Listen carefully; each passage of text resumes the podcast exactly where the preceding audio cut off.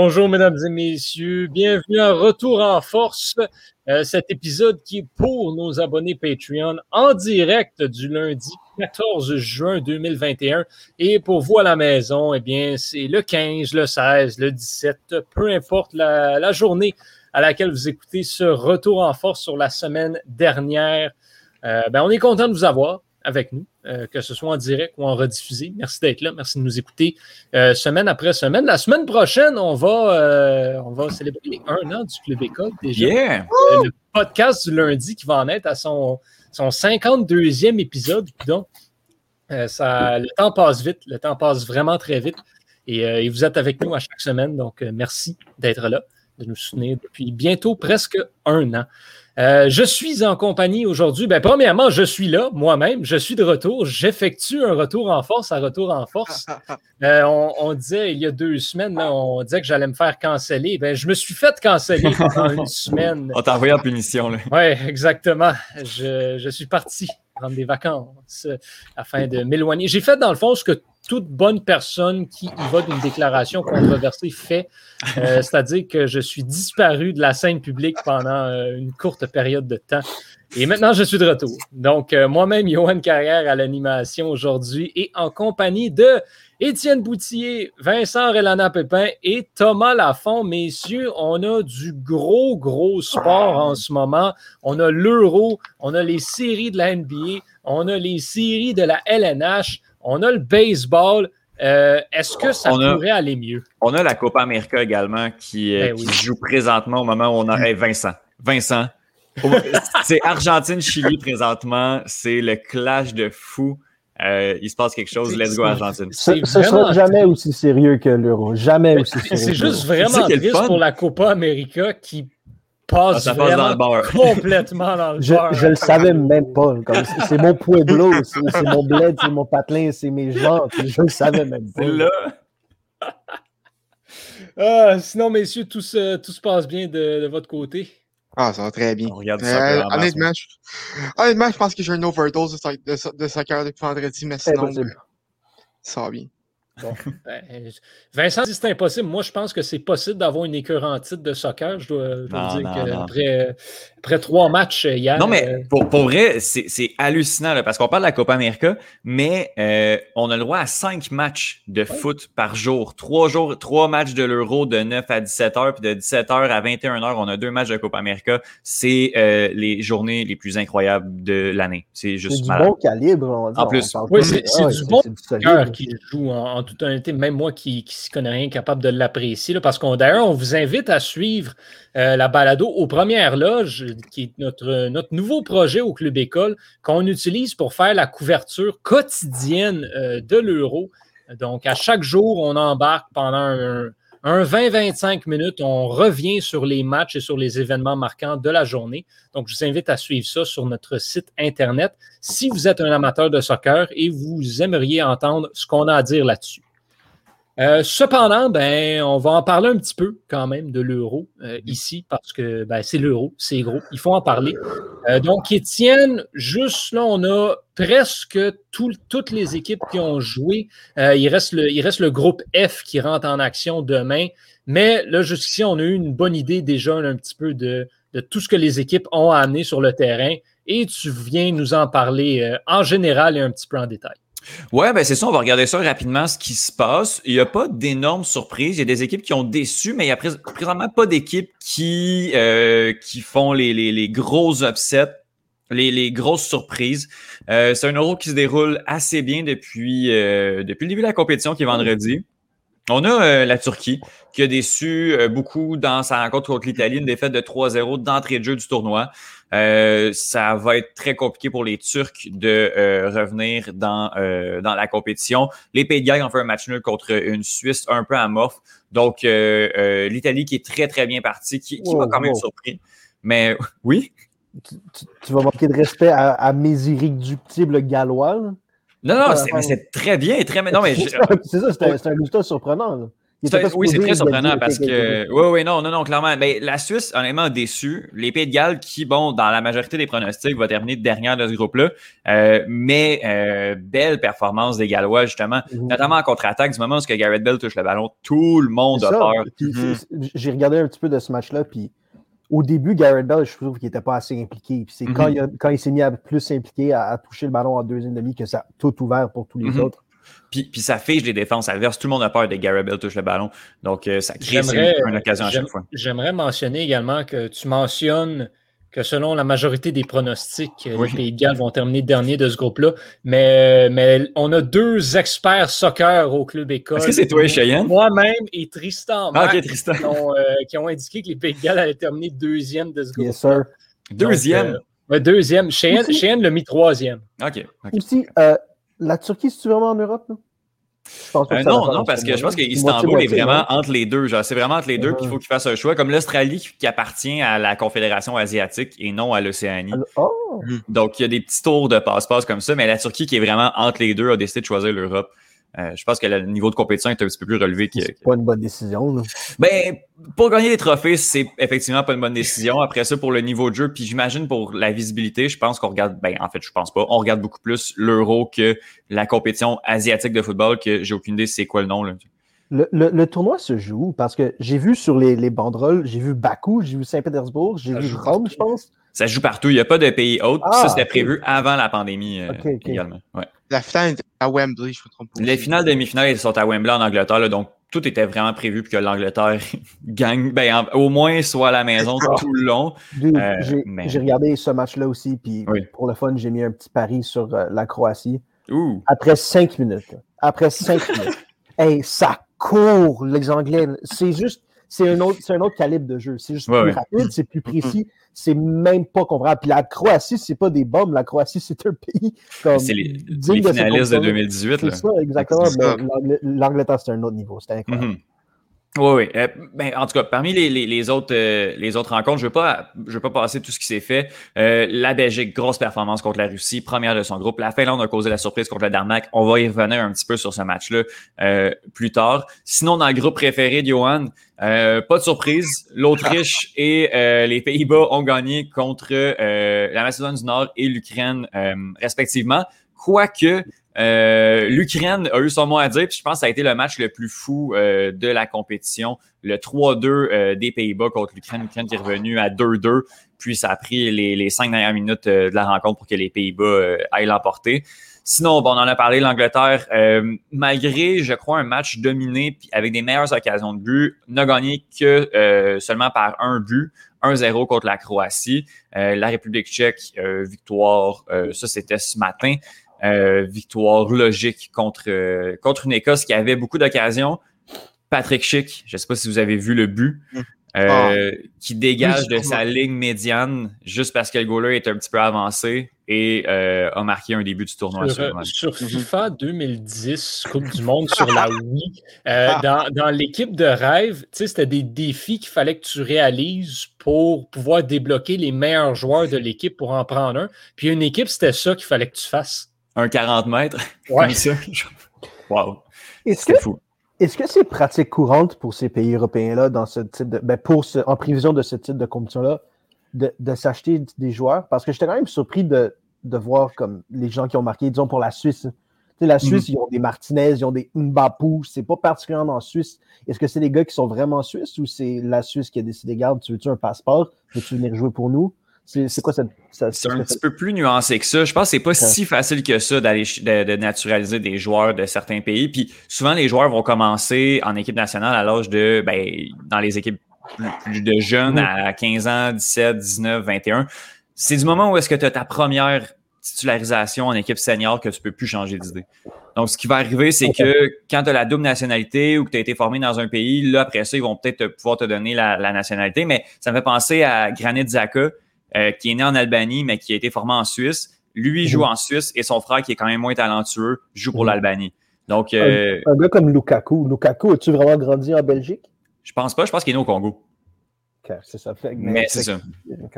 Exact. Comme l'équipe de France qui ne, compte pas beaucoup de joueurs qui sont nés sur le territoire français, beaucoup, euh, beaucoup d'immigration, puis tu sais, la nationalité a pas été volée, mais. Je crois que je suis Pavard puis Hugo Loris. Ouais, ouais, non, c'était une affaire de fou, mais bon, euh, tu sais, le, passeport n'a pas été volé non plus, là, tu sais, c'est des, des, Mais c'est vrai que, est-ce qu'on y va avec le territoire seulement ou le joueur est né, ça pourrait mettre un petit peu plus de compétition puis moins de concentration de talent sur, euh, sur certains pays. Pour terminer, à l'Euro, en fait, euh, le match quand même assez fou aujourd'hui, c'est le 0-0 entre l'Espagne et la Suède. L'Espagne qui a marché sur les Suédois, les a démontés comme un meuble Ikea, mais n'a jamais été capable de marquer un but même que les occasions les plus franches sont venues de la Suède euh, en contre-attaque. J'ai jamais vu ça. ça J'ai jamais vu une équipe se faire dominer autant. Même pas résultat, rien. En première demi, c'était genre 81-19 la possession. Puis l'Espagne a juste été incapable de marquer. C'était complètement fou cette rencontre-là. La Suède fait une belle opération en allant chercher euh, le 0-0 et le, le, point dans, mm-hmm. dans, les groupes. Bref, comme euh, tu as dit, Johan, il reste encore une journée euh, d'activité pour que tout le monde ait euh, joué ses matchs. Demain, c'est le dernier match de la journée, mais France-Allemagne, c'est un des gros, gros clashs de cette phase de groupe-là. Mm-hmm. Mais ce qui a entaché ce début de compétition-là, c'est ce qui est arrivé à Christian Eriksen dans le match de la, du Danemark contre la Finlande. Un peu avant la fin de la première demi, euh, Christian Eriksen s'est effondré sur le terrain, a fait un arrêt cardiaque, son cœur a arrêté de battre et on a dû euh, faire les manœuvres de réanimation d'urgence pour le, euh, ben, ramener en fait à la vie. C'était pas des, de très belles images. ça a pris une quinzaine de minutes avant que l'UEFA décide de, de, de, remettre le match à. Ben, on savait pas quand ça allait être remis, mais elle l'a remis quelques, quelques heures plus tard. C'était pas des belles images. Christian Eriksen qui a quitté le stade conscient. Euh, qui va mieux. Mais bon, euh, je pense que si on le revoit dans sa carrière, euh, ce sera pas, ce sera pas de sitôt. Donc au moins, ça, ça, finit bien pour l'homme qui, est toujours parmi nous, mais c'était vraiment pas des belles images à voir pour Christian Eriksen. Non, effectivement. Puis parlant de ces images-là, on, a mentionné le, on a mentionné quand, à, la, fin de la journée, quand c'est arrivé, qu'on parlerait aujourd'hui un petit peu du côté du côté éthique, médiatique, de montrer ces images-là, justement, euh, est-ce que la gestion des, caméras a été bien faite durant cette, durant cette scène-là? On a eu des images peut-être qui, qui ont causé un certain débat sur, euh, sur la scène publique. Euh, premièrement, les images rapprochées de Christian Eriksen qui ben, était carrément mort sur le terrain. Euh, le docteur du Danemark qui l'a confirmé, il était parti. Ce sont les manœuvres de réanimation qui l'ont carrément ramené à la vie. Donc, on a des images rapprochées de ce joueur-là. Et à un moment donné, on a également des images rapprochées centrées sur la femme de Christian Eriksen en énorme pleurs. Est-ce que c'était vraiment la bonne chose à faire, considérant le nombre de personnes qui regardent l'euro et le fait que ben, est-ce que c'est des images que tu veux montrer à des enfants? Parce qu'il y en a des enfants qui regardent les, qui regardent les parties de l'euro aussi. Euh, c'est pas négligé là-dessus. Donc, euh, on, en a discuté beaucoup, on en a discuté longuement même euh, dans diverses conversations privées par-ci par-là au Club École. mais je veux vous entendre là-dessus, messieurs, ce que vous pensez. Étienne, c'est ton sujet, l'euro, tu viens d'en parler. Peut-être rapidement indiquer comment tu as vu cette situation-là.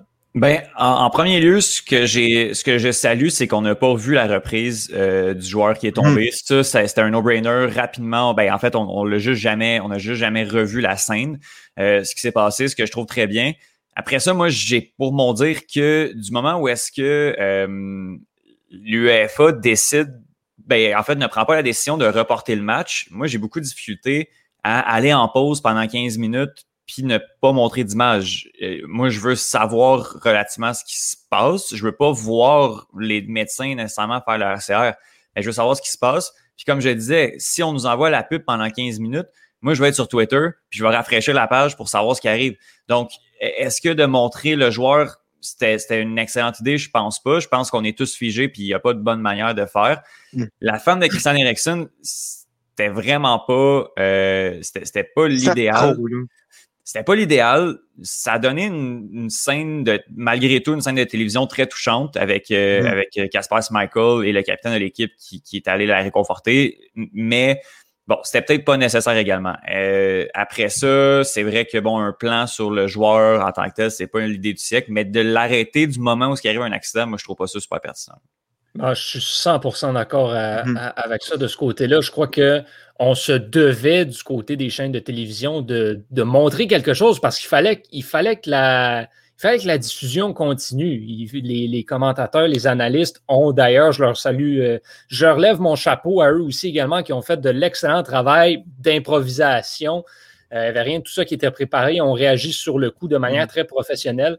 Euh, tant, chez les diffuseurs francophones que chez les diffuseurs anglophones, on a, très bien fait ça de ce côté-là. Euh, par contre, c'est vraiment ça. Au niveau des caméras, euh, on, en parlait un petit peu, ça, ça a pris un 3, 4, même 5 minutes avant qu'on commence vraiment à montrer des gros plans d'ensemble, des plans de la foule en général, des plans des joueurs de la Finlande. ce genre de plan-là qui, je crois, aurait dû commencer à être montré quatre minutes avant. moi, ce que je déplore, c'est que ça a été long avant qu'on qu'on montre autre chose que Christian Eriksen, que les docteurs qui étaient près de lui. Euh, et ça a pris ensuite justement l'espèce de mur humain des joueurs du Danemark. Ça a pris des serviettes, tout ça, pour justement venir cacher, pour empêcher les caméras de regarder. Et c'est à ce moment-là qu'on s'est mis à montrer autre chose. Donc, je pense que le, le call aurait dû venir plus rapidement de changer les images parce que c'est pas comme s'il y avait deux caméras. On s'entend, des plans, il y en avait énormément qu'on aurait pu choisir. Je pense que euh, ça aurait dû se faire un petit peu plus rapidement, mais je suis d'accord avec le fait que tu pouvais pas arrêter ça complètement puis aller en pause pendant 15 minutes. Ça aurait été juste complètement stupide. Ben, en, même temps, je comprends, euh, le, fait euh, de vouloir un peu montrer rapidement euh, des, des images d'Erickson. Moi, euh, je suis aux toilettes quand c'est arrivé. Fait que quand je suis revenu, je voyais ça, je me demandais ce qui se passait. Puis où dans la première demi, il y a eu beaucoup de, de collisions. Fait que le réflexe, c'est un peu de, de, montrer le joueur normalement. Puis là, une fois qu'on a compris ce qui s'est passé, écoute, c'est là qu'il faut que, que, que tu que, que tu prennes un, un, un, pas de recul. Puis l'image de la femme de, la femme d'Erickson, c'est c'est sept trous, là, ça n'avait pas sa place, honnêtement. Ça, selon moi, je pense que je pense que c'est sept trous. Là. Euh, je pense, je pense tu sais, là où je te rejoins, c'était inévitable qu'il allait en avoir des images du gars qui mm-hmm. était par terre. Sauf qu'il y a une différence entre un gars qui, entre un joueur qui est entré en collision avec un autre joueur, qui a mal, qui se tient la jambe ou qui se tient la tête, versus un joueur qui est mort sur le terrain. Hmm. Je pense que ça, tu le vois assez rapidement, la différence. C'est pour ça que je, que je dis, c'était sûr qu'on allait voir les images du joueur, mais on aurait dû passer à autre chose plus rapidement que ce qui a été fait. Je crois que c'est la discussion, en fait, qu'il faut avoir euh, au sein des équipes de production de l'euro, de se dire, OK, qu'est-ce qui aurait pu être mieux fait euh, là-dessus? On ne peut pas juste ignorer ça. Je ne pense pas qu'il y a personne en tout cas, de mon côté, je pense pas qu'il y a personne qui doit perdre son emploi ou, des situations drastiques à ce point-là. Je pense que overall, ça a été très bien fait, mais ça aurait pu être encore mieux. je pense que on n'est jamais prêt à ce que ça arrive, mais si ça arrive à nouveau, qu'est-ce qu'on fait? Euh, Vincent, est-ce que tu avais autre chose à ajouter? Non, pas particulièrement. Je pense que vous l'avez vous avez couvert pas mal tout. C'est juste, c'est dommage. Puis, ben la seule chose à laquelle je peux comparer ça, puis c'est tout de même pas comparable parce que le gars, aurait, le gars aurait pu mourir.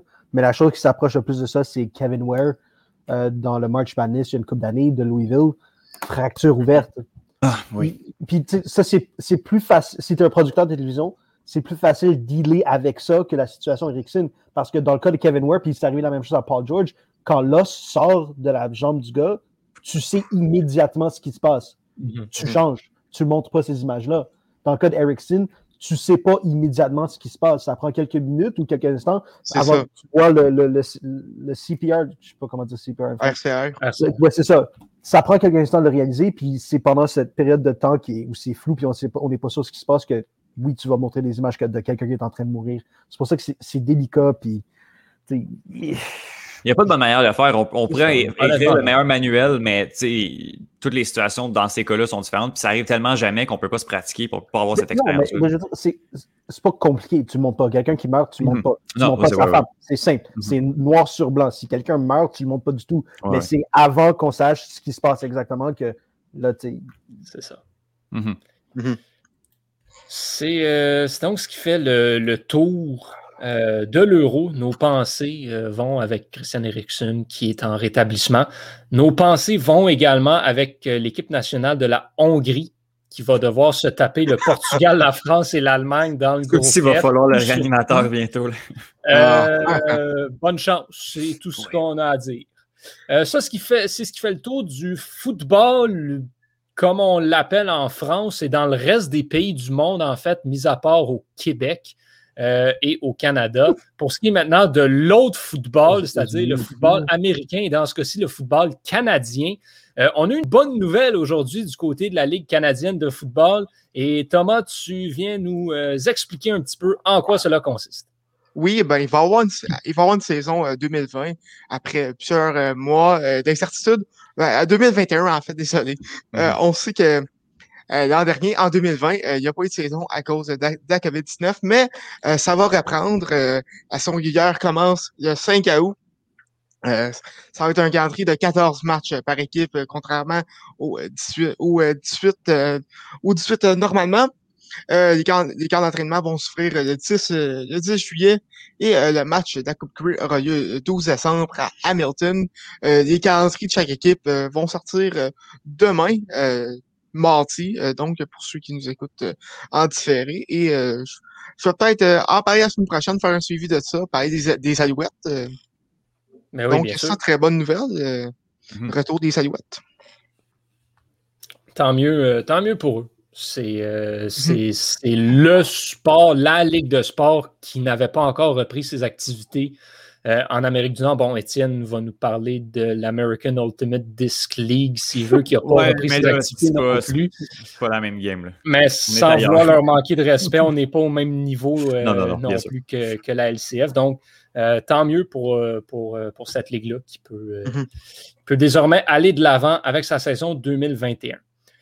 Euh, Vincent, c'est retour en force. C'est lundi. C'est l'heure que tu nous parles de ce qui s'est passé dans la dernière semaine dans les séries de la NBA. Oh, mouvementé. Semaine mouvementée, mon cher. Les Nuggets sont morts. Euh, Ils ont. Paul Erickson. Ils sont, sont décédés en quatre matchs. C'était assez rapide, assez violent même. Je pense que là, ce qui est arrivé, c'est que les Nuggets ont juste eu trop de blessés tout au long de la saison. Jamal Murray, le Canadien, s'est blessé. Will Barton a manqué du temps. Gary Harris est parti. Michael Porter Jr. a eu des espaces de dos pendant toutes les séries. Puis lorsque tu arrives contre une équipe du calibre de Phoenix, avec des défenseurs du calibre de Phoenix, euh, ça ne fonctionnera pas quand tu as Austin Rivers puis Facundo Campazzo dans ton backcourt comparativement à Chris Paul et Devin Booker.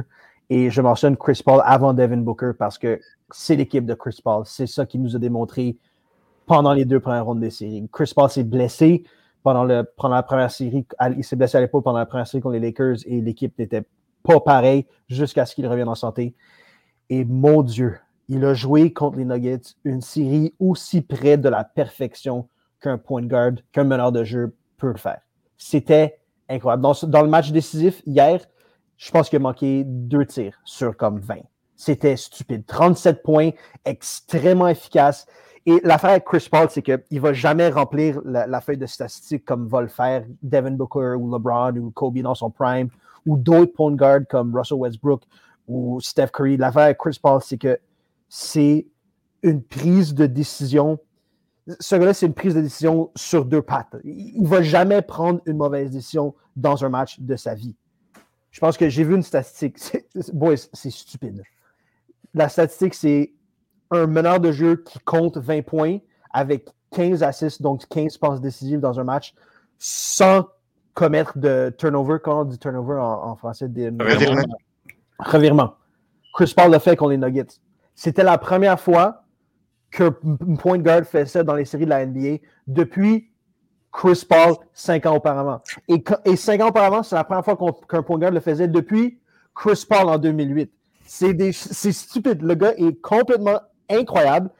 Et donc, comme je vous dis, c'est pas statistiquement qu'il va être comme les, euh, comme, les, comme les meilleurs point guard, mais la prise de décision.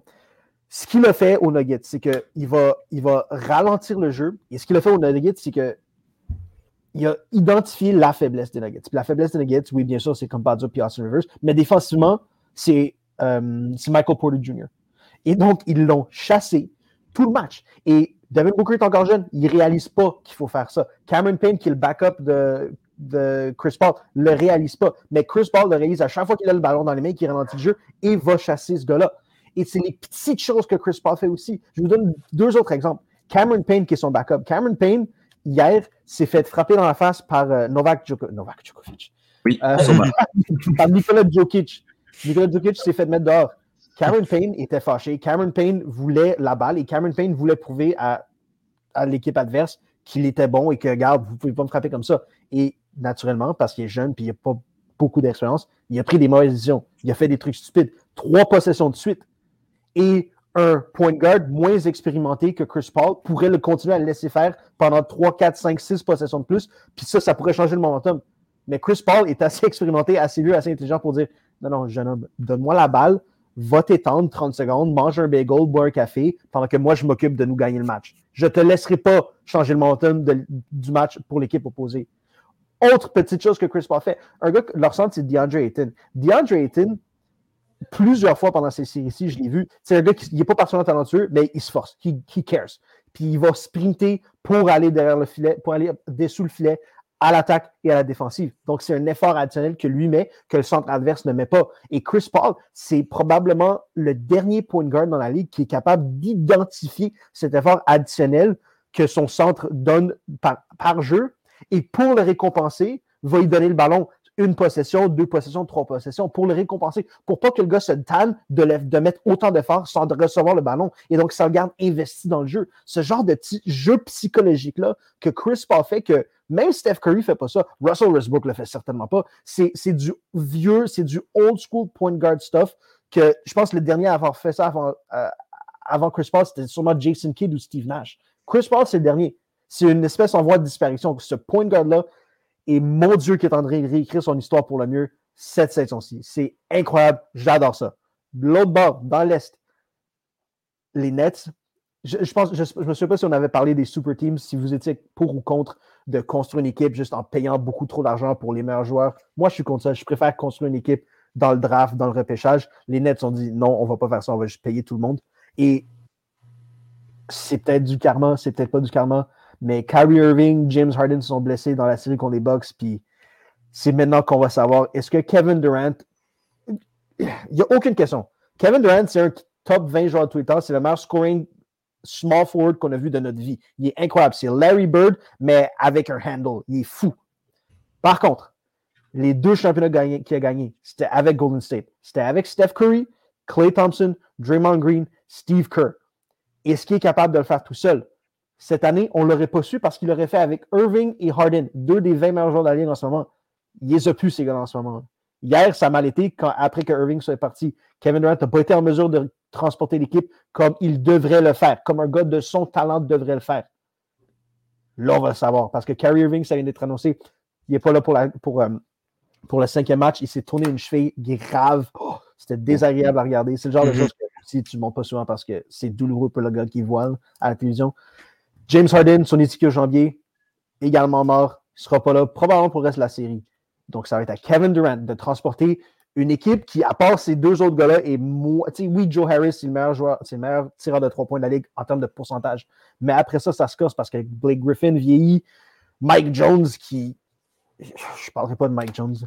Euh, Thomas Lukaku Cabarro, un Français. Après ça, ça se corse. Et Kevin Durant va devoir le faire. Et j'ai des doutes là-dessus parce que de l'autre bord, tu as Yannis Antetokounmpo, Drew Holiday, Chris Middleton et PJ Tucker. Quatre gars de physionomie différente, mais quatre gars qui sont en mesure de le ralentir. Donc, ils peuvent lancer quatre dudes sur Kevin Durant. Puis ça, je pense pas que c'est quelque chose auquel, c'est une chose à laquelle il est particulièrement habitué.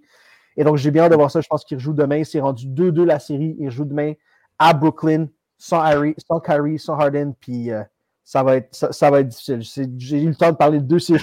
On va passer à autre chose. Je pourrais en parler pendant encore, encore 10 minutes, mais on fera pas ça. Euh, Johan, je t'arrête deux secondes. Euh, là, j'ai dit que c'était Argentine-Chili. Euh, Lionel Messi vient de mettre un superbe coup franc. Je sais pas c'est qui ça. OK, c'est bon. 0-0 Argentine. Merci, c'est tout.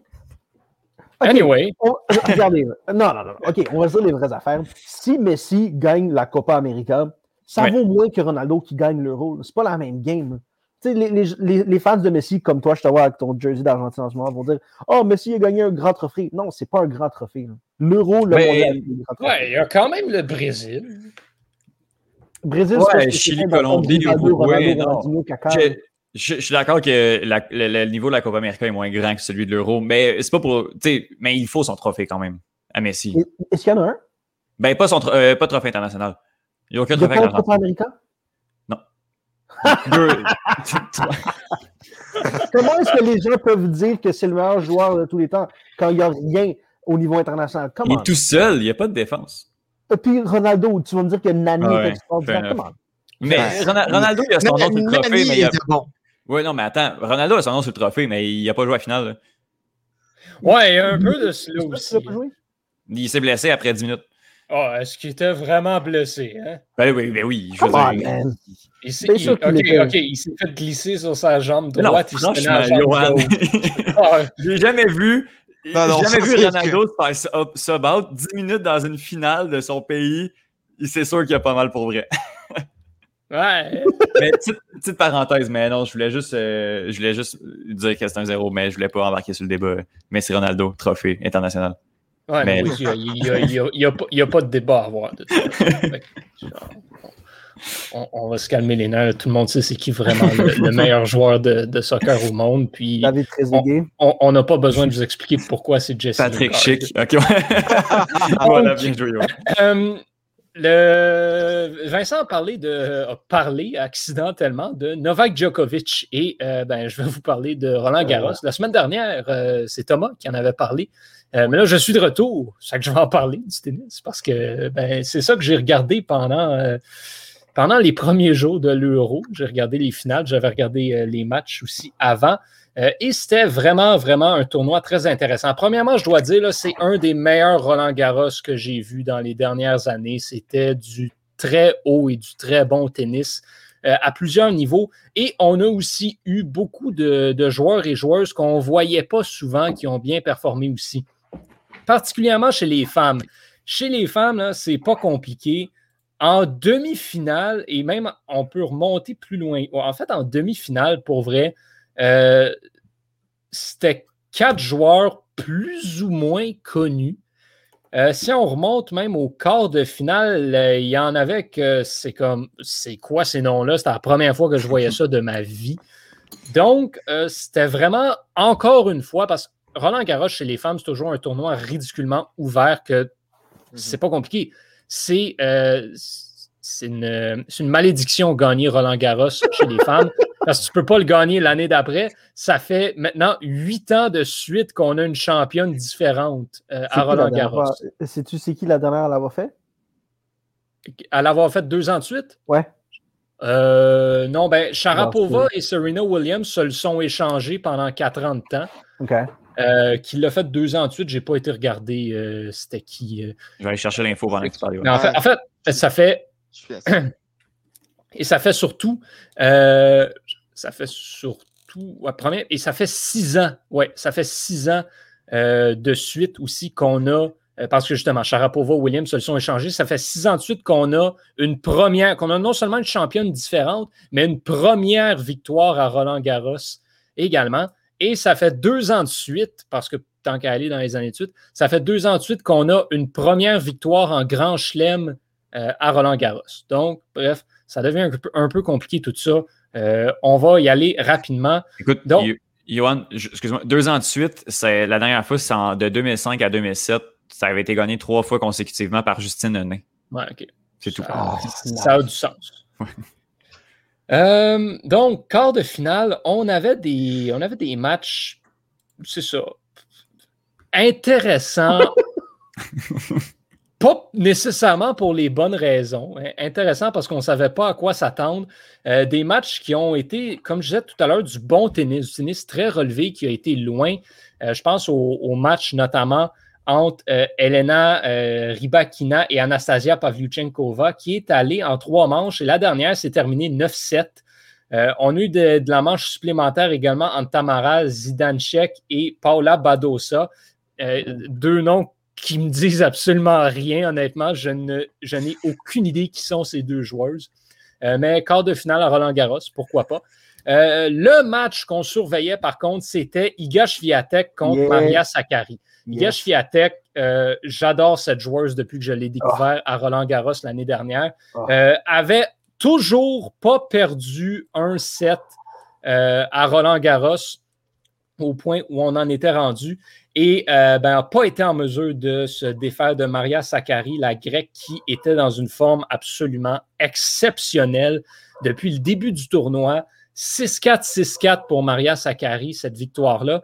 Et moi, je me disais, c'est terminé. C'était le dernier obstacle qui lui restait. On va avoir notre première grecque championne de Roland Garros. Et, ben, elle a, à proprement dit, choqué en demi-finale contre euh, la future gagnante du tournoi, Barbara Krejcikova, qui est allée l'emporter 7-5, 4-6, 9-7 encore une fois, dans ce qui sera assurément le match du tournoi. C'était euh, toute une rencontre. Deux joueuses qui euh, ont un style de jeu quand même relativement similaire. Ce sont des joueuses de puissance. On frappe la balle très fort. Ça joue du fond de terrain.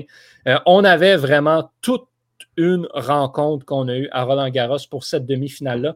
Dans l'autre demi-finale, ben, c'est Pavluchenkova qui est allé, chercher la victoire un petit peu plus aisément et qui est donc passé en finale d'un grand chelem pour la première fois de sa carrière après 52 apparitions. C'était sa 52e participation à un tournoi du Grand Chelem et c'était la première fois qu'elle se rendait en finale. C'est un record, euh, ben, si on peut dire, de médiocrité du, euh, de l'Air Open. Non, de, de persévérance. Ben, persévérance. J'aime ça. Un record de persévérance. J'aime ça. Un, un, un, record de persévérance. C'est comme toi, t'es es un grand pas fan de golf. mais c'est pas un record d'être bon non plus. Non, ça, mais, mais, tu peux pas dire que toi, tu es un fan de golf. Lee Westwood, es-tu médiocre? Non, c'est un très très bon joueur qui n'a jamais fait, qui a jamais gagné un major, tu sais. Oh, voilà. Non, c'est exactement. le, mot était mal choisi, mais je ne savais pas quoi dire d'autre que pas bon parce que c'est pas un bon record. Comme on t'aime, Johan. On t'aime comme ça. Surtout que Anastasia Pavlyuchenkova, j'y enlève rien, mais c'est même pas juste la finale à laquelle elle s'était jamais rendue. C'était les demi-finales aussi. Ça... En Grand Chelem, c'est pas, pas fameux, son, son palmarès. Et euh, ben, on a eu une drôle de finale, en fait. De, on s'échange les premiers sets facilement. 6-1 pour Krejcikova et 6-2 pour Pavluchenkova. Et ensuite, ben, on a un, troisième set à force égales qui s'est finalement conclu 6-4 en faveur de Barbara Krejcikova, qui remporte donc son premier titre majeur en carrière en simple. Mais qui est également allé chercher le titre en double. Hmm. Donc, euh, c'est Barbara Krejcikova, c'est surtout une joueuse de double, ancienne première euh, raquette mondiale en double, regagne ce titre-là justement avec sa victoire à Roland Garros euh, et affrontait qui en finale? Iga Swiatek. Donc, on avait une confrontation entre les championnes de 2020 et 2021 en simple, mais cette fois-ci dans le match de double. Et c'est Krejcikova qui s'est imposée avec sa partenaire euh, Katerina Sinakova euh, en 6-4 et 6-2. C'est la première depuis 2000 à réussir l'exploit de remporter le simple et le double à Roland Garros depuis Marie Pierce. Et euh, c'est seulement la deuxième dans l'histoire de le faire à Roland Garros. J'aimerais vous dire que ça n'arrive pas souvent, mais depuis 2000, on en a eu à d'autres, dans d'autres grands chelems parce que les sœurs Williams l'ont fait à plusieurs reprises. Euh, d'aller chercher le simple et le double lors du même tournoi du Grand Chelem. Ça reste une grosse semaine. Oui, quand même. C'est une popée commande. Euh, chez les hommes, ben, on avait de quoi d'un peu plus connu chez les, euh, chez les joueurs qui étaient en demi-finale. En fait, c'est pas compliqué. Encore de finale, pardon. en fait, c'est vraiment pas compliqué, à l'exception de Alex, Alejandro Davidovich Fokina, C'était tous des joueurs du top 10 mondial qui étaient encore de finale. Donc, il en manquait un, c'était à, peu de choses près. Il manquait Dominic Thiem, qui s'était fait expédier au premier tour. sinon, on avait Nadal, Schwartzman, Djokovic, Zverev, Tsitsipas, Medvedev. Tout le monde était là. et c'est euh, finalement, c'est en demi-finale qu'on a commencé à avoir des, euh, des matchs vraiment intéressants. Djokovic-Nadal, une reprise de la finale de l'année dernière. Nadal qui a pris les devants 5-0 dans le premier set et ensuite s'est absolument écroulé. Euh, J'ai jamais vu Nadal être autant pas dominant à Roland Garros. Euh, en toute honnêteté, Djokovic qui était partout. les rôles se sont complètement inversés à compter, à compter du deuxième set et Djokovic qui est allé l'emporter 3-6, 6-3, 7-6 et 6-2. Euh, dans, un, dans un excellent match de tennis, somme toute, mais Nadal qui n'arrivait euh, pas à, aller chercher le petit edge qu'il réussit à avoir habituellement. Et dans l'autre match, ben, on a euh, ce que les, aux grandes dames de mon père, ce que les analystes de tennis vont appeler un, un classique instantané, un match d'anthologie entre Stefanos Tsitsipas et Alexander Zverev. un match qui est allé en cinq manches. 6-3, 6-3, 4-6, 4-6, 6-3 en faveur du grec. Zverev qui avait un tournoi parfait jusque-là et qui n'a ben, pas été en mesure de compléter face à Tsitsipas, euh, qui s'est lui-même finalement incliné devant Djokovic en finale après avoir remporté les deux premières manches. Djokovic qui a donc fait un classique Djokovic, c'est-à-dire revenir de l'arrière, aller gagner en 5-7 et euh, imposer son rythme à Tsitsipas, qui était manifestement fatigué à la rendue au cinquième set, arrivait plus du tout à suivre le rythme. Et Djokovic en a profité pour l'emporter 6-7, 2-6, 6-3, 6-2 et 6-4 et devenir ainsi seulement le troisième joueur de l'histoire de l'ATP à remporter tous les tournois du Grand Chelem au moins deux fois dans sa carrière. Euh, même Nadal et Federer l'ont pas réussi euh, cet exploit-là. C'est son 19e titre majeur en carrière, seulement un de moins que les deux autres qui détiennent le record de tous les temps. Nadal, c'est lequel qui lui manque deux fois? Australian Open. Il a, pas, il a gagné l'Open d'Australie seulement une fois. Ouais. Il a gagné 13 euh, fois Roland Garros, deux fois Wimbledon et euh, quelques autres fois le, US Open. mais l'Open d'Australie l'a seulement gagné une fois, puis Federer a seulement gagné Roland Garros. une fois, ouais. C'est, euh, j'ai parlé beaucoup euh, de Roland Garros. Je m'en excuse. Étienne, euh, un autre sujet dont j'imagine tu vas parler beaucoup. UFC 263, on avait quand même toute une carte assez intéressante de ce côté-là et ça n'a pas déçu. Nate Diaz est l'individu le plus imbécile que je connais. Nate Diaz a perdu 24 minutes de son combat contre Leon Edwards. Il s'est fait dominer les 24 premières minutes de son combat. Il reste une minute et réussit à connecter Leon Edwards. Leon Edwards est plus là. Il regarde, son regard est vide, vide, vide. Au lieu de décider de finir, Ned Diaz pointe Leon Edwards et rit de lui. Leon Edwards est revenu dans le combat et a remporté le combat par en décision. C'était la victoire sous la main de Nate Diaz. Il était underdog à 4 contre 1 en plus. Il avait la chance de gagner, de revenir de son combat. Quel con! C'était hallucinant ce qui s'est passé parce que le combat était. Bon, Nate Diaz a fait comme un frère Diaz, a fait des simagrées tout au long du combat, s'est fait dominer. Il l'avait là, il a choqué Red, euh, a voulu faire le show, a manqué de temps. C'était 30 secondes de plus, puis Nate Diaz réussit à finir le combat. Bon, ça, c'est ce qui est arrivé dans la carte principale. Dans la carte préliminaire de l'UFC 263, euh, ben, je vous dirais que euh, ça paraît que c'est le pay-per-view qui est celui avant McGregor contre Poirier du mois de juillet. J'ai déjà vu des cartes préliminaires de pay-per-view plus remplies que ça. Ça s'est presque tout terminé à la décision. Une décision que j'ai bien aimée, c'est Brad Riddle contre Drew Dober. C'est deux strikers, deux kickboxers qui nous ont euh, euh, oui, c'est euh, deux, euh, deux kickboxers qui nous ont fait un combat complètement fou. C'est genre des fois le RDS va rejouer le, match, va rejouer ces cartes préliminaires-là au courant de la semaine. Si jamais vous tombez là-dessus, Brad Riddle contre Drew Dober, ça donné vraiment un, bon combat. victoire de Brad Riddle par décision unanime. sinon, justement, le pay-per-view, j'ai parlé de Ned Diaz. faut que je parle absolument de Paul Craig qui, en deux minutes, a démoli le bras de son adversaire, Jamal Hill.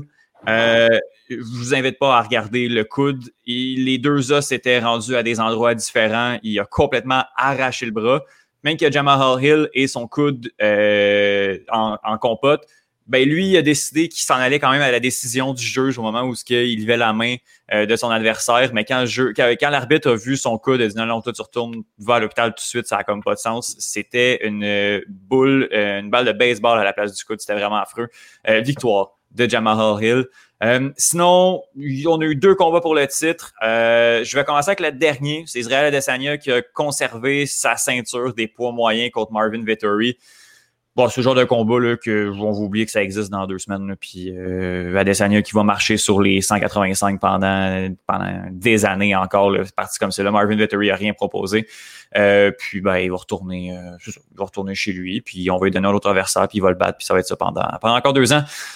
Mais le combat que moi j'attendais le plus, c'était le rematch entre Davison Figueredo et Brandon Moreno. Les deux avaient décidé de combattre un peu pour sauver la carte au mois de décembre. Ça s'était fini nul dans un des plus grands combats de l'année 2020.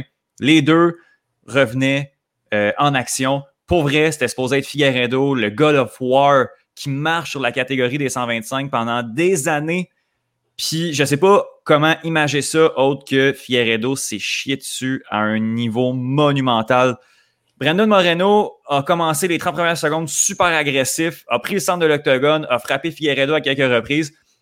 Puis on dirait que Figueredo a juste gelé sur place, s'est fait battre au troisième round sur une des plus grandes performances de l'année de Brandon Moreno, qui est maintenant le champion 125 livres de euh, l'UFC, le champion des poids mouches. C'est le premier champion néo-mexique, le premier champion mexicain euh, de l'UFC. Son histoire, rapidement, là, euh, a fait la télé-réalité The Ultimate Fighter. The Ultimate Fighter l'a mis 16e sur 16 en termes de talent dans cette équipe-là et, s'est fait éliminer au premier tour. A combattu un peu dans l'UFC, s'est fait mettre dehors, de l'UFC et revenu. A fait un match nul contre Figueredo au mois de décembre, revient et va chercher la ceinture. Son histoire est juste complètement folle. Euh, Brandon Moreno, qui est maintenant champion, je le répète, euh, dans une des grosses performances de l'année.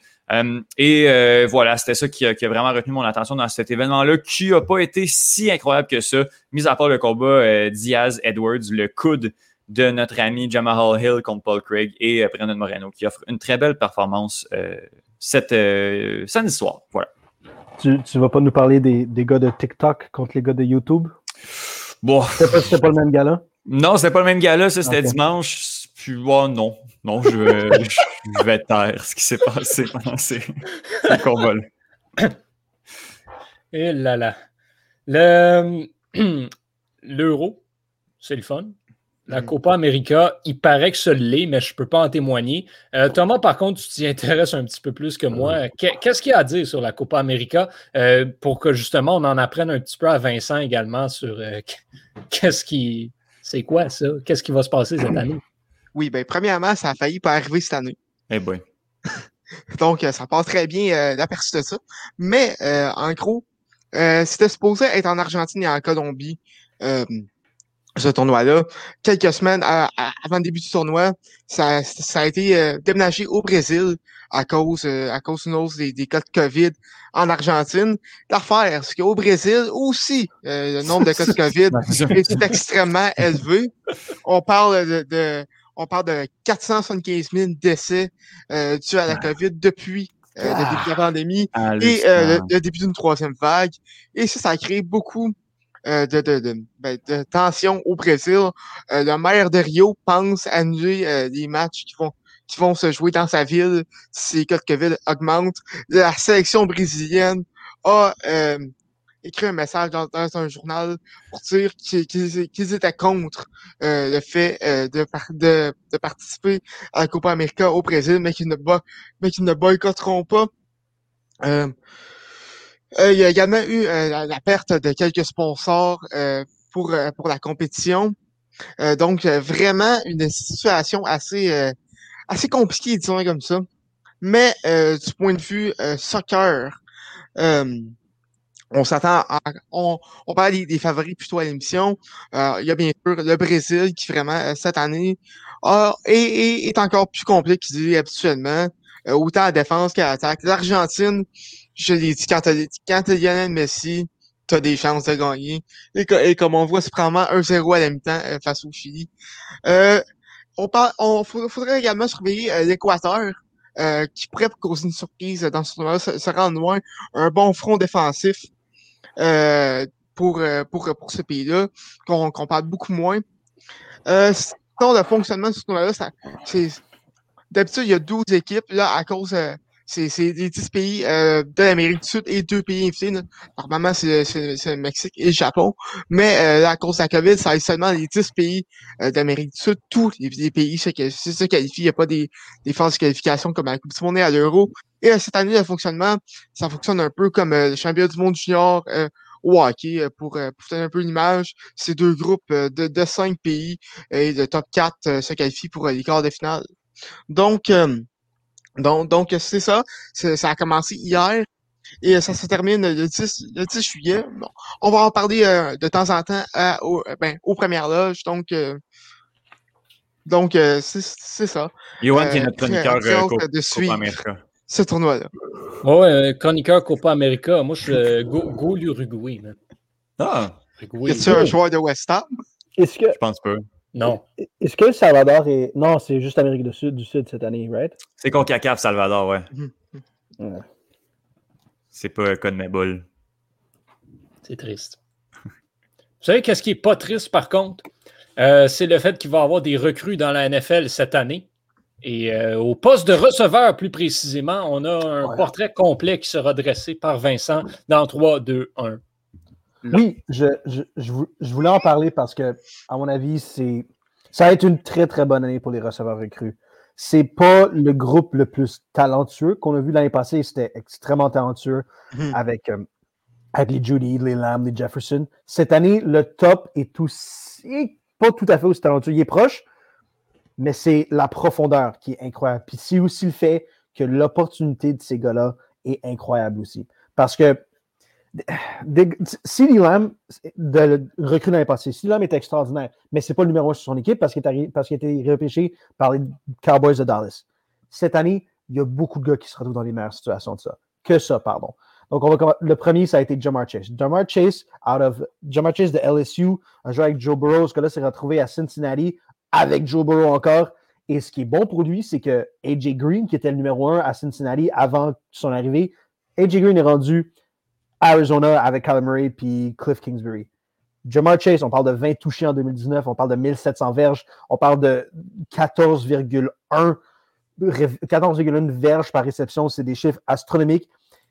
Et il arrive là, il va être confortable avec son ancienne carrière de l'université. J'ai l'impression que ça va, être, ça va partir en courant. C'est, en anglais, l'expression, c'est hit the ground running. En français, c'est quoi l'équivalent? Ben, partir sur les blocs de départ, je sais pas. là. Ça. Ce que Thomas a dit, parfait. C'est exactement ça. Très bonne situation. Autre très, très bonne situation pour un gars avec un talent extraordinaire, Devante Smith. Devante Smith, by the way, un petit retour sur le basket, je, vais- rire de Kevin Durant. Je ne l'aime pas particulièrement. Kevin Durant, tout petit, tout maigre, on a essayé de, ben, les médias ont essayé de lui donner le surnom de Slim Reaper. Donc, euh, vous de Slim Reaper. Kevin Durant a refusé. Il dit non, je veux pas. C'est un, il dit je veux pas être appelé comme ça. C'est un des meilleurs surnoms de tous les temps, de Slim Reaper.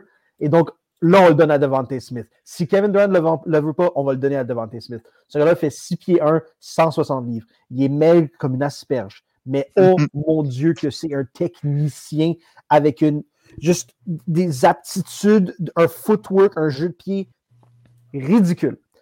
Son opportunité, ce gars-là se retrouve à Philadelphie, il veut jouer pour les Eagles. Il va se retrouver avec Jalen Hurts, qui a été son carrière à l'université à Alabama aussi, avant que toi, Togovaloa, toi, Togovaloa, lui, prenne sa place.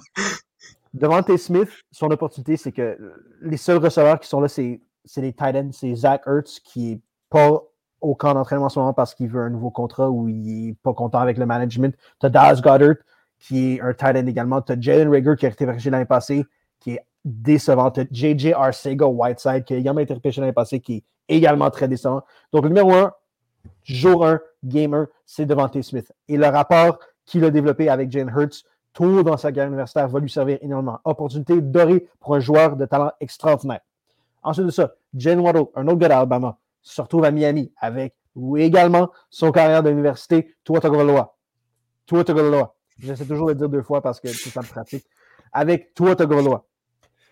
Également, arrivé jour 1, day 1, game 1, il va être le numéro 1 parce que les autres receveurs là- là-bas, c'est Devante Parker, qui oui a été super bon l'année passée, mais avant ça, ça a été 4 ans, 5 ans de, pour utiliser un terme de Johan, médiocrité.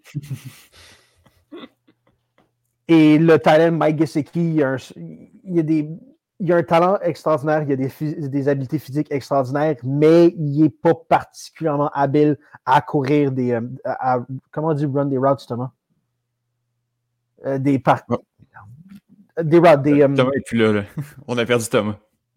Ah, C'est pas un tacticien, c'est pas un technicien hors pair comme les Jalen Waddle. Et en plus, Jalen Waddle, c'est un gars que tu lui donnes la balle, peu importe où il attrape la balle sur le, sur le terrain, que ce soit dans le backfield derrière le, derrière le carrière, que ce soit dans une course intermédiaire, que ce soit profond derrière les lignes adverses. Ce gars-là, c'est un touchdown qui attend d'être compté. Il est extraordinaire.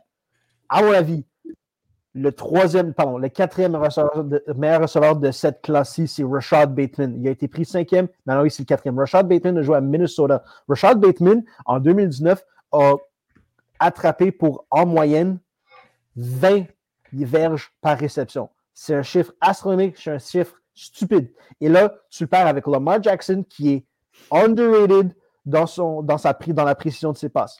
L'affaire avec Lamar Jackson, c'est que ses receveurs en ce moment ne sont pas particulièrement costauds, sont pas particulièrement. Ils ont Marquise Brown, ils ont Devin Duvernay. Euh, Mark Andrews, c'est le tight end, il est costaud, mais c'est un tight end.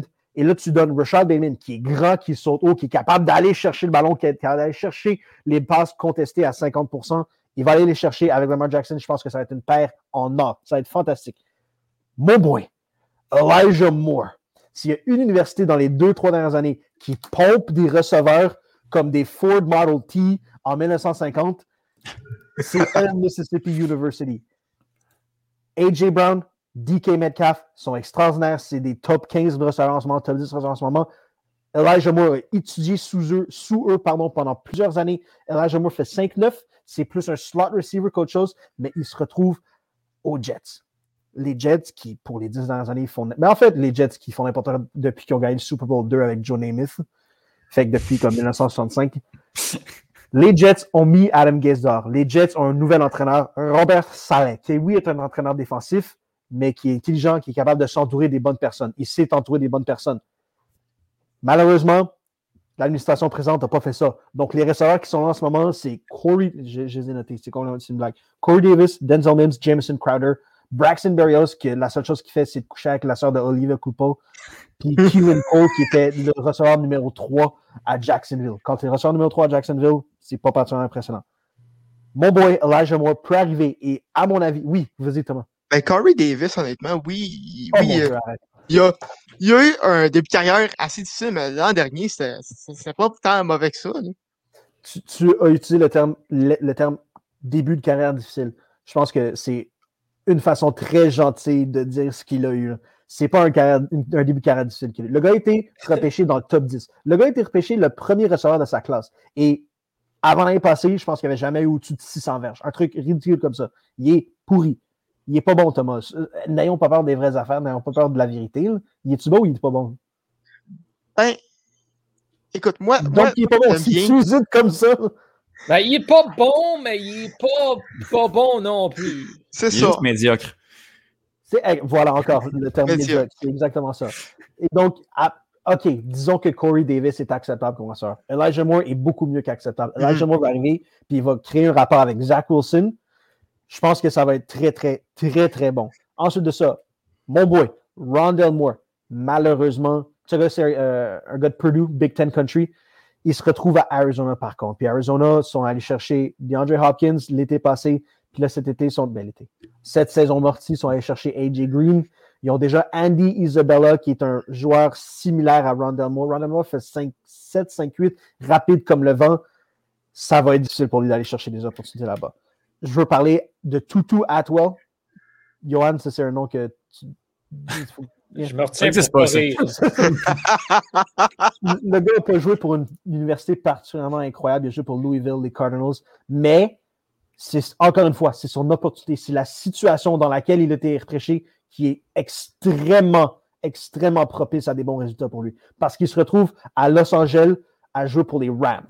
Sean McVay est un génie offensif comme on a rarement vu. En fait, lui et Kyle Shannon en ce moment, c'est, c'est un autre niveau. Sean McVay, c'est un génie offensif. Sean McVay a eu des joueurs, des receveurs toujours faits sous le même moule. Robert Woods, Cooper Cup, Josh Reynolds, des gars qui c'est pas des menaces particulièrement profondes en zone adverse, c'est des routes intermédiaires qu'ils font. Mais là, il prend Tutu Atwell. Tutu Atwell fait 5-8, mais Tutu Atwell court un 4-3. Tutu Atwell, retourne des bottées de façon incroyable. Tutu Atwell est, je crois, la clé et la pièce manquante pour débloquer l'offensive de Sean McVay pour un retour à la gloire des années de. Ben, des années, ça fait trois ans, ça fait pas si longtemps que ça. mais je pense que ça va débloquer l'offensive des Rams, ça va être extraordinaire. Un petit dernier que je voulais mentionner. Non, deux autres derniers. Euh, je voulais parler de mon boy, encore un nom que tu vas apprécier, Johan. Amon Ra Saint Brown. Sais-tu c'est qui Amon Ra? J'ai aucune idée. Je suis pas mal sûr que c'est le dieu égyptien du soleil. Fait que c'est son nom. non, je suis sérieux. Amon Ra Saint Brown joue pour. Euh, oh, again, il y a beaucoup de prisonniers qui s'appellent Jesus. Fait que euh, pourquoi pas rendu là? Exact, exact. Et donc, euh, Amon Ross St. Brown se retrouve à Détroit. Encore une fois, son opportunité incroyable parce que Détroit a échangé. Non, échangé? Non, il a juste laissé partir leur meilleur receveur, Kenny Galladay. Puis là, il se retrouve avec un jeune carrière qui cherche justement des gars grands, imposants auxquels lancer en Jared Goff. Ça, ça va être bon. Et encore une fois, je ne je peux pas te parler de football sans rire des Giants. Et donc, juste dernière petite chose sur les Giants. Les Giants voulaient aller chercher Devante Smith parce qu'il est incroyable et Tutu Atwell.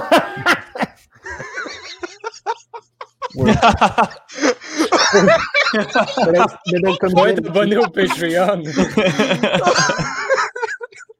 Les Giants voulaient aller chercher un ressort, ils voulaient aller chercher devant T. Smith, mais ils se sont fait fourvoyer par les Cowboys de Dallas parce que les Cowboys de Dallas repêchaient juste avant eux et les Cowboys de Dallas ont échangé leur choix aux Eagles. Et les Eagles sont allés chercher devant T. Smith. Et donc, à ce moment-là, les Giants ont paniqué. Ils ont trade down. Et parce qu'ils voulaient encore un wide receiver, ils sont allés chercher Kadarius Tony de Florida, qui est rapide, qui est pas particulièrement impressionnant. Et je pense que ce gars-là, c'est un des seuls qui arrive dans une situation qui n'est pas propice à son succès parce qu'il va se faire lancer la balle par Daniel Jones, et Daniel Jones va lancer la balle plus à Saquon Barkley, Kenny Galladay, Golden Tate. Puis, euh, j'oublie le nom du dernier, mais il fait 6-3, il est costaud, puis il court vraiment vite. Peu importe. Kadarius Tony, je pense que c'est un des seuls de cette classe-ci pour lequel ça va, ça va mal se passer cette saison. Bon. Ben, on surveille ça de près. Ouais, je vous dis, ça vaut vraiment la peine de s'abonner au Patreon pour voir euh, ce qui s'est passé. J'en connais un qui est fier de lui présentement. Ouais, ouais. oh là là là là, ça, ah. ça, va peut-être apparaître euh, dans, dans, le, best-of du club d'école avec, avec l'élément euh, vidéo, on verra. D'ailleurs, parlant de best-of, parlant d'un an, j'ai fait les calculs tantôt parce que je m'intéressais. ça, c'est le 24e épisode de Retour en force, ce qui nous fait 52 épisodes de podcast le lundi. Oui, mais oh. ben oui, parce que son Parce qu'on est dans la 52 semaines. Yeah, 52 sans arrêt, euh, ça nous fait donc un an de podcast, euh, messieurs, à chaque lundi, sans arrêt, même pendant les fêtes, même pendant les vacances, même pendant tout. Euh, bravo, merci.